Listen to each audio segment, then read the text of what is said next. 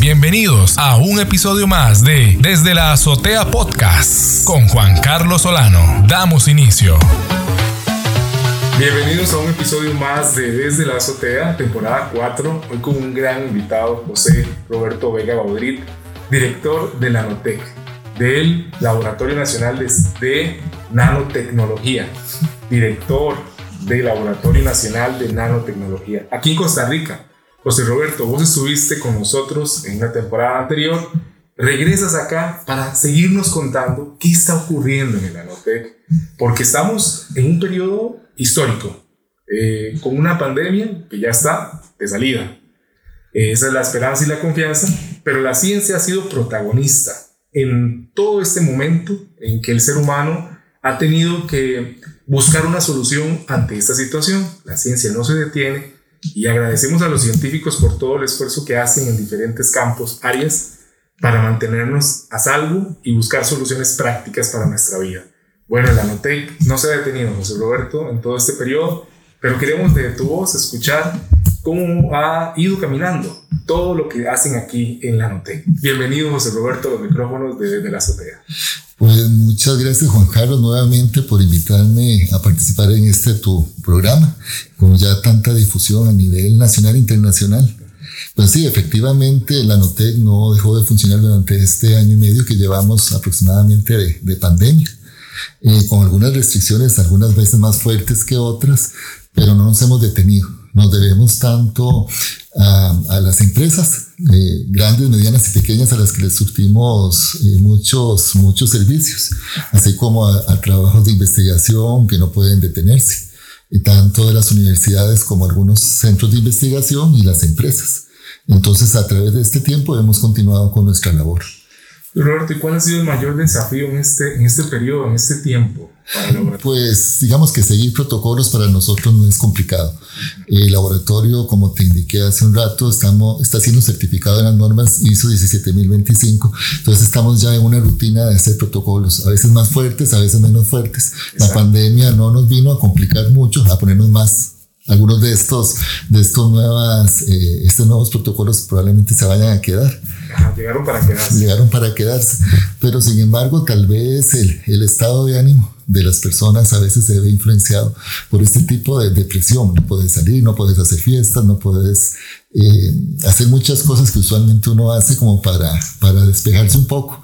Pero en fin y al cabo lo que más importa es la vida y yo creo que en, en, en función de eso, pues la gente entiende que es importante por un periodo estar sometido bajo cierta rigurosidad eh, sanitaria para poder disfrutar más adelante más de la vida, ¿no? Exactamente, yo creo que hemos aprendido a postergar ciertas eh, situaciones eh, en beneficio común. Común, claro. La solidaridad es muy importante, es una de las cosas más importantes que esperemos haber aprendido después de este periodo tan complicado, ¿verdad? Y yo creo que también es un aspecto que, que da robustez al acontecer científico, trabajar de manera solidaria, unificada, eh, es vital y aquí en el laboratorio lo vemos. Eh, no solo estás vos, eh, José Roberto, sino también que hay gente detrás, claro. un equipo.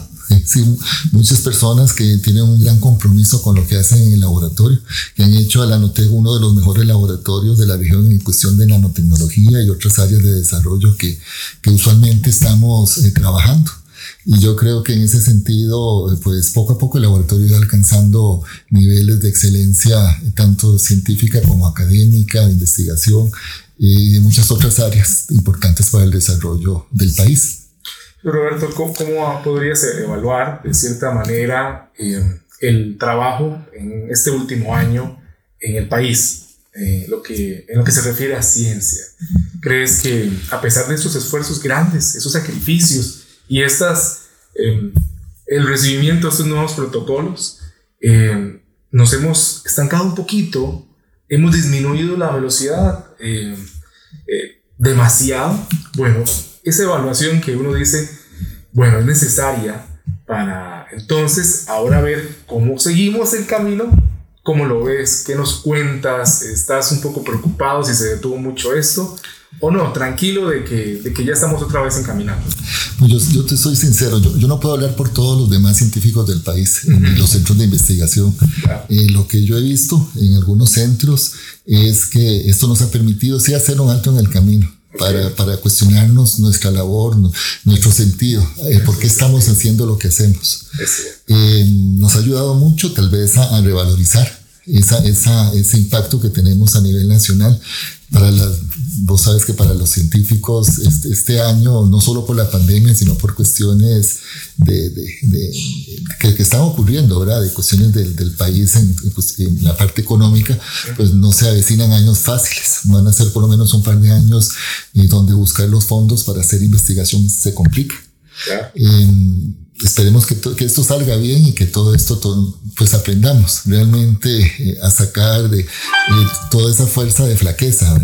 Pero yo creo que va a salir cosas buenas. Por un lado y por otro, eh, si bien es cierto, hemos hecho un alto en el camino, creo que el trabajo se ha duplicado.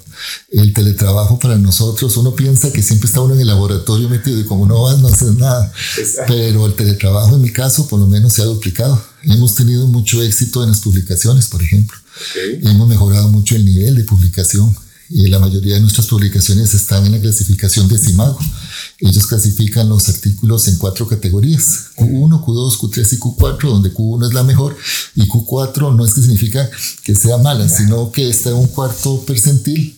Eh, estar ya en CIMAGO es un, es un gran logro claro. y estar en Q4 está muy bien pero todos aspiramos a Q1 y la mayoría de nuestras publicaciones están en Q1. En el año 2020 sacamos más de 30 publicaciones. Más de 30 publicaciones. Y eso es un en gran pandemia. logro. En pandemia. Ajá, exactamente, este tiempo nos sirvió para, eh, para retomar lo que habíamos hecho en el 2019. El 2019 fue un año muy bueno, también unas 20 publicaciones, pero logramos sacar 10 más. Este año llevábamos por 16, que es la mitad del año, y esperamos por lo menos alcanzar las 30 a finales del 2021. Entonces, digamos que eso nos, nos ha mejorado mucho el impacto a nivel mundial. Todas están en inglés, todas son de colaboraciones, tanto nacionales como internacionales. Bien, Entonces, eso ha reforzado mucho lo que es la imagen de investigación científica en diversas áreas de, de, de, de lo que es nanotecnología. Eh, en, en, este caso, por ejemplo, el laboratorio eh, comenzó como un gran abanico, como un gran abanico de, áreas de desarrollo allá en el 2005, 2006. Eh, sin embargo, con el tiempo nos dimos cuenta que, la, que, las áreas más importantes de desarrollo del país, en, en, el caso de la nanotecnología, están en ciencias de la vida, en la parte de medicina, eh, farmacia, dispositivos médicos, polímeros. Entonces, nuestros, la mayoría de nuestros proyectos están orientados en ese sentido. Roberto, estar a la cabeza de la NOTEC es una tarea, un arduo, una ardua tarea, una labor que conlleva mucho compromiso y, y para la cual uno, dicen, dicen, en una revista hablaba de los, las personas que tienen a cargo grandes proyectos y decían, no estábamos preparados para situaciones como las que estamos viviendo ahora con, con, con pandemia y ha tocado reinventarnos. Roberto, ha tocado reinventarse aquí en este periodo. Miras que yo te puedo decir, yo pertenezco a una generación eh, que nos costó mucho las cosas. Eh, yo comencé a trabajar en la Universidad Nacional en el 90. Tengo 31 años de estar en la UNA. Trabajo en el laboratorio de polímeros, Poliuna, donde soy investigador también.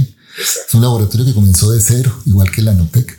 Cuando yo llegué, ya el Poliuna tenía unos 5 años. Mis jefes, yo de mis jefes aprendí mucho. Y ellos tres me dieron mucho de lo que me ayudó posteriormente a levantar el Anotec. Entonces, digamos que, que, que, yo aprendí a comenzar de cero. Entonces, eso me ayudó mucho a hacer lo que es el Anotec en este momento.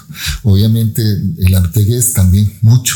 La gran mayoría de, lo que es este, esta institución se la debo a los colaboradores que he tenido durante todos estos casi 16 años de estar al frente del Anotec eh, gente de las universidades estatales, de muchos laboratorios en proyectos de colaboración han sido los que han forjado realmente la nota, no solo yo, ¿verdad? Sería yo muy injusto si no reconociera la labor de estudiantes, de profesores, incluso de papás de estudiantes, eh, gracias a, a, a, proyectos que he tenido con, con estudiantes de colegio, de, de, escuela, a través de las Olimpiadas de Química y otros programas de, de vocaciones científicas que la NOTEC ha podido colaborar y desarrollar también.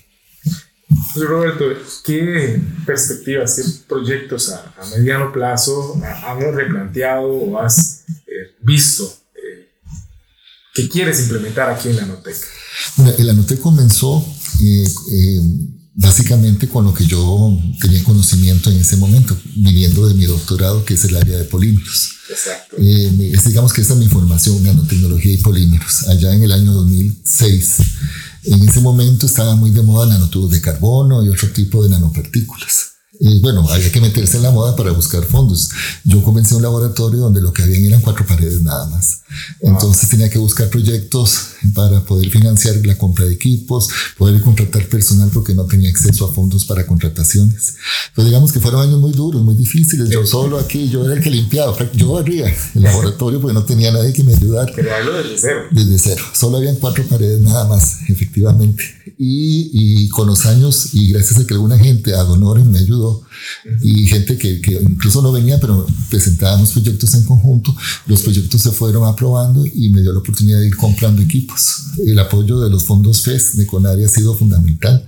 CONARI se tomó en serio lo que es el SENAT. Lo que es ahora el SENAT se lo debemos fuertemente al apoyo de las universidades, algunas empresas y el gobierno. Realmente ese, esa, esa triangulación de sábado ha sido muy, muy efectiva, muy, muy efectiva en lo que es la consecución de lo que es el SENAT pero es evidente que, este es el esfuerzo de muchas personas detrás de todo esto. ¿Cuál es la mayor cualidad, José Roberto, que, debe tener eh, el director de la Notec? Es duro hablar de uno mismo. Yo, yo no sé, tal vez tengo esa formación de mi familia que no nos acostumbramos a hablar de uno. Eh, sí, yo creo que, yo no sé si, tal vez suene feo, pero tener como una especie de, de, una coraza en, en lugar de piel para poder soportar la crítica. La crítica a veces no muy constructiva de lo que uno hace. Obviamente uno no es, no, no, no, tiene todo el conocimiento, uno se equivoca, es un ser humano y a veces por no oír algún consejo pues uno mete eh, pues las patas, ¿verdad? Que suene feo, pero, pero a veces equivocarse te enseña aprender y hace mejor las cosas posteriormente. El nanotec es, un, es todo un fenómeno de prueba y error. La mayoría de veces salió bien, gracias a Dios, pero, pero en ese sentido yo creo que, que tener una, una coraza fuerte para soportar a veces las críticas destructivas pues es importante. Obviamente un equipo de trabajo como el que yo tengo ha hecho que el laboratorio buscar las personas adecuadas para trabajar con uno. La mayoría de ellos son mucho mejores que yo, te lo digo. Si no, el laboratorio no sería lo que es ahora. Es importante buscar personas que te hagan crecer y que hagan que mi grupo cada vez sea mejor. Roberto, a veces la ciencia, creo, creo que anteriormente, bueno, siempre ha tenido cierto, cierta piel de incomprensión las personas no logran, ahora ya con todo eso que ha sucedido a nivel mundial, la gente se ha dado cuenta y ha puesto sus ojos, su mirada y ha dicho, los científicos están empujando eh, todo el, progreso humano, la, el bienestar humano. Y a partir de ahora inclusive eh, eh, hay más fondos o al menos promesas de más fondos. Para ciertos sectores, sí. Para ciertos sectores. yo creo que es una buena noticia en cierta forma en virtud de lo que nos cuentas, de arranqué en cuatro paredes, buscando fondos, ¿cómo, qué, sientes cuando escuchas que ahora hay una promesa para ciertos sectores de, de más fondos, de más atención al área científica? Bueno, es, es, importante, ¿verdad? Yo creo que los científicos tuvimos en este año y medio la oportunidad de demostrar lo que somos capaces de ser y de dar por la humanidad desde un punto de vista, desde muchos puntos de vista, pero sobre todo la parte ética, ¿verdad? Que es muy, muy importante está en nosotros mantener ese interés como científicos eh, o dejarlo morir y, que, y ser como éramos antes, una parte invisible de la sociedad, muy invisible. El, efectivamente hay, hay partes del, del, de, de, ese quehacer científico que va a ser beneficiado gracias a la pandemia. El país en este momento está pasando por muchos cambios. la reestructuración del CONICIT, por ejemplo, a ser una promotora de innovación. Yo soy parte de la junta directiva del CONICIT y eso pues me ha permitido ver que, que, que una institución que necesitaba un cambio, como el CONICIT, eh, pues eh, apoyando la innovación a través de la ciencia, podemos tener muchas oportunidades también los científicos para apoyar eso que nos cuesta tanto, que es el sector industrial. A veces los científicos no encontramos las palabras para comunicarnos con la industria, con las empresas, y no porque no querramos, sino porque a veces es difícil ofrecer una cartera de proyectos cuando tal vez a la empresa no le interesen tus proyectos. Entonces, ese cambio de mentalidad de buscar qué es lo que la empresa necesita, qué es lo que la industria necesita para colaborar, colaborar con ella es lo que más nos cuesta. Entonces, nosotros aquí en el Anotec empezamos así, efectivamente, buscando qué era lo que necesitaba la empresa para colaborar con ellos. Y nos ha ido bastante bien. Una de nuestras principales fortalezas precisamente es ese, esa forma de mirar a la empresa como un colaborador y como un, agente que necesita ayuda de nosotros. Eh, justamente de, eso quería platicar, Roberto, si nos puedes eh, contar parte de alguna de estas colaboraciones que mantienes con empresa que nos puedas contar algo de lo que están haciendo eh, o de lo que se viene, Roberto. Bueno, nuestra principal fortaleza precisamente es, ser un laboratorio de alta tecnología. Eh, nuestros principales aliados eh, han sido más recientemente el sector salud, como te dije hace un rato. las empresas farmacéuticas, los, dispositivos médicos, algunas de electrónica que nosotros hemos trabajado más recientemente lo que se conoce como el IOMT, que es el Internet de las Cosas Médicas, que es algo así súper de, de, punta y que yo creo que tiene mucho futuro en el país, ya que lo que es la, la, unión de la parte de electrónica con la parte de cómputo, con la parte de materiales y nanotecnología eh, y el Internet, ¿verdad? obviamente, pues va, va a tener muchos beneficios para pequeñas y medianas empresas. El laboratorio ha tenido suerte con la creación de tres empresas pequeñas. Existen todavía. Y hay una cuarta que desafortunadamente desapareció, pero no, no, fue creada por nosotros. Pero igual nos hubiera querido, nos hubiera gustado que continuara.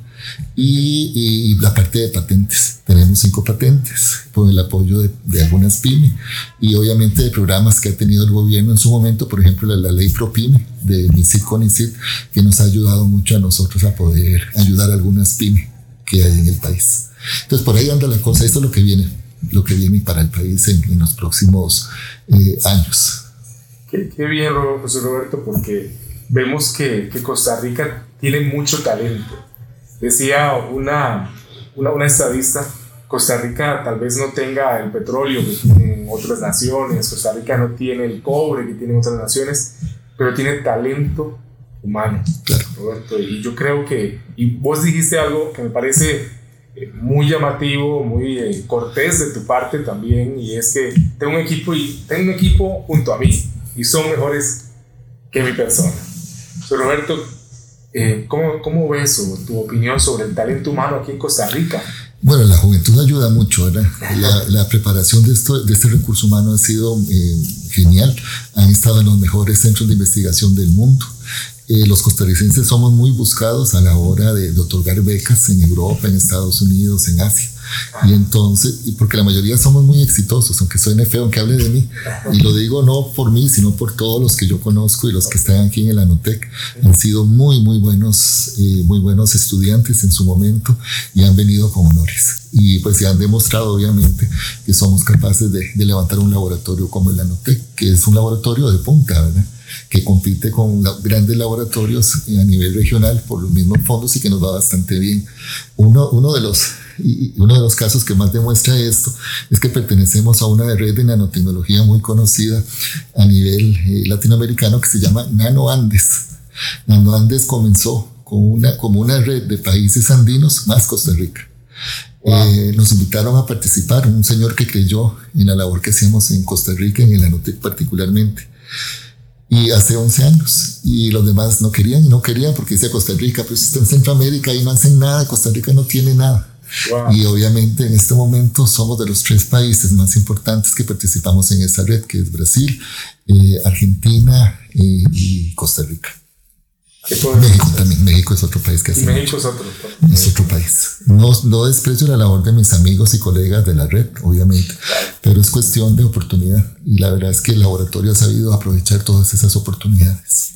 Roberto, hay muchas personas muy jóvenes que les llama la atención la ciencia y que tal vez no sean, ojo, también eso es muy importante, tal vez que no sean estudiantes del 100, pero son una calificación buena pero creo que el, trabajar en el ámbito de la ciencia también inclusive va más allá de, una calificación de 100 corrido, como decimos acá.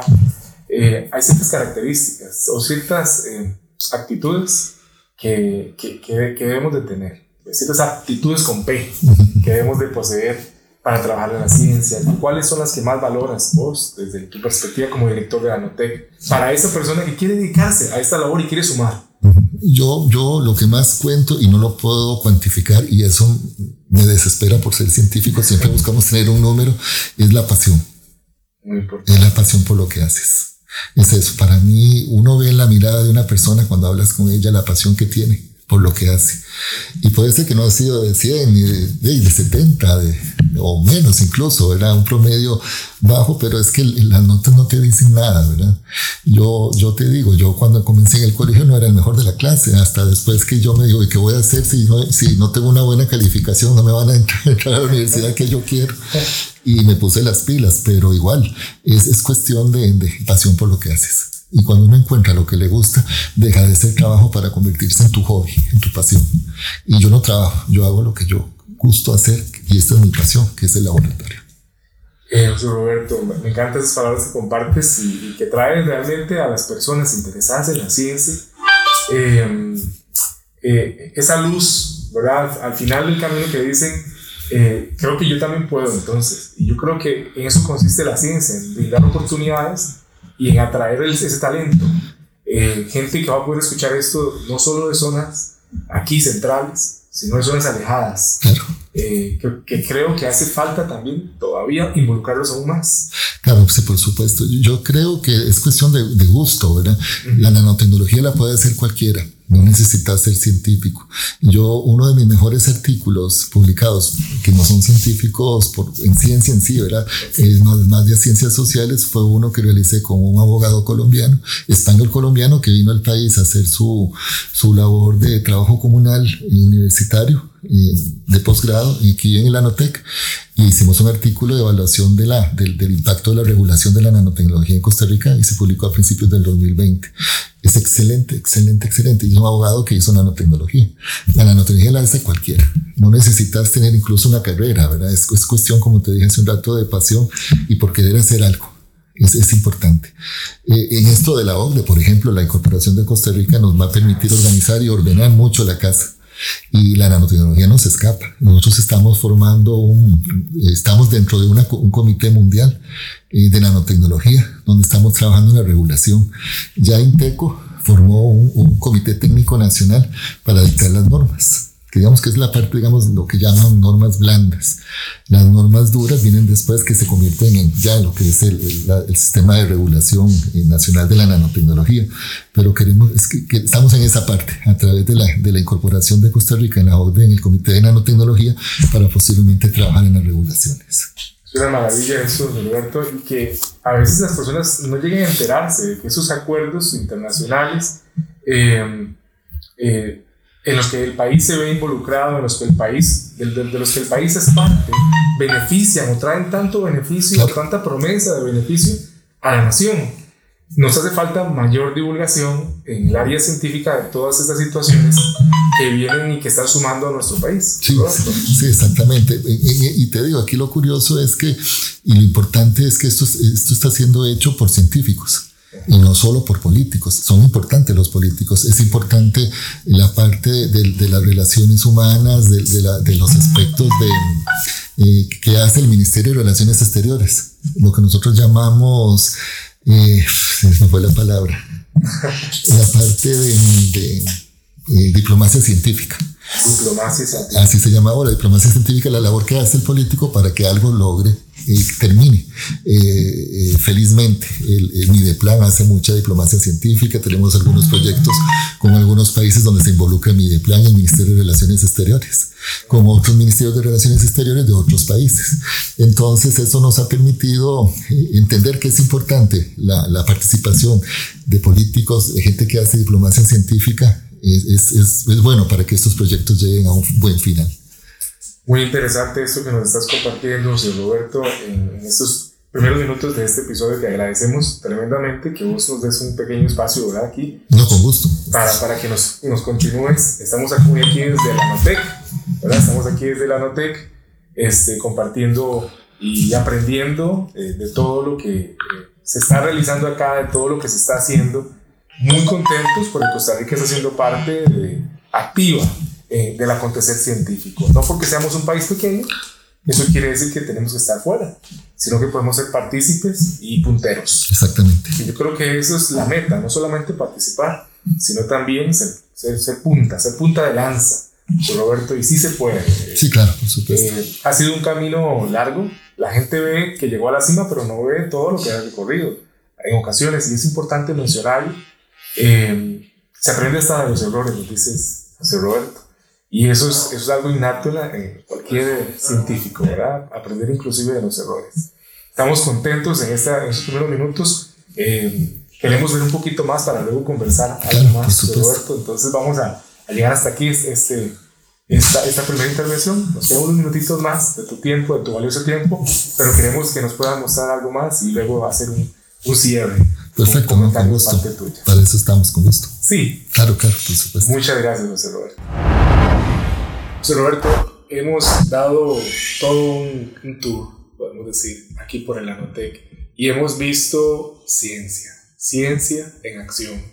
Personas de otros países aquí trabajando de manera eh, conjunta para generar grandes cosas en la ciencia. Roberto, mucha gente quiere hacer ciencia. ¿Qué mensaje le puedes dar a estas personas eh, que están inquietas por, por querer eh, aportar, sumar eh, en el área científica y además la posición de la NOTEC para recibir a estas personas. Bueno, sí, efectivamente, para hacer ciencia es muy importante considerar cómo hacerla, eh, basado en la evidencia, evidencia científica. Y esta evidencia científica solamente puede ser obtenida mediante el método científico. Entonces, eh, definitivamente hay que acercarse a unidades de implementación científicas, como la NOTEC el Anotega afortunadamente ha podido acompañar a algunos emprendedores a crear sus propias empresas, como te mencioné en el bloque anterior, y eh, el laboratorio tiene una apertura completa, tanto a personas que estén interesadas en crear sus pequeñas o medianas empresas, como a fomentar a las que ya existen o a grandes empresas, que hemos trabajado con todo tipo de, de este tipo de, industrias. Eh, a los estudiantes también, tenemos en el laboratorio aproximadamente entre 20 y 30 estudiantes la mayoría de ellos de universidades públicas, pero también hay estudiantes de universidades privadas eh, y, y, también en universidades extranjeras. Entonces la apertura de laboratorio es total para apoyar cualquier iniciativa científica, como te digo, basado en evidencia científica y en método científico. Entonces es cuestión de querer, de querer, de proponer, y de traer algo en la mano que queremos hacer y con mucho gusto me pueden escribir a mi correo electrónico que es jvegab arroba gmail.com y con mucho gusto yo inmediatamente les contesto. Fantástico, José Roberto. Agradecerte por la apertura siempre de la Notec hacia los que queremos aprender y los que queremos hacer en el ámbito científico. Desearte y desearle al equipo en la Notec muchos éxitos. Gracias. Eh, con todo lo que viene. Muchas gracias y muchos éxitos a vos también en tu maravilloso programa que ayuda a difundir la ciencia y la tecnología en nuestro país. Una creación más de Solano Producciones.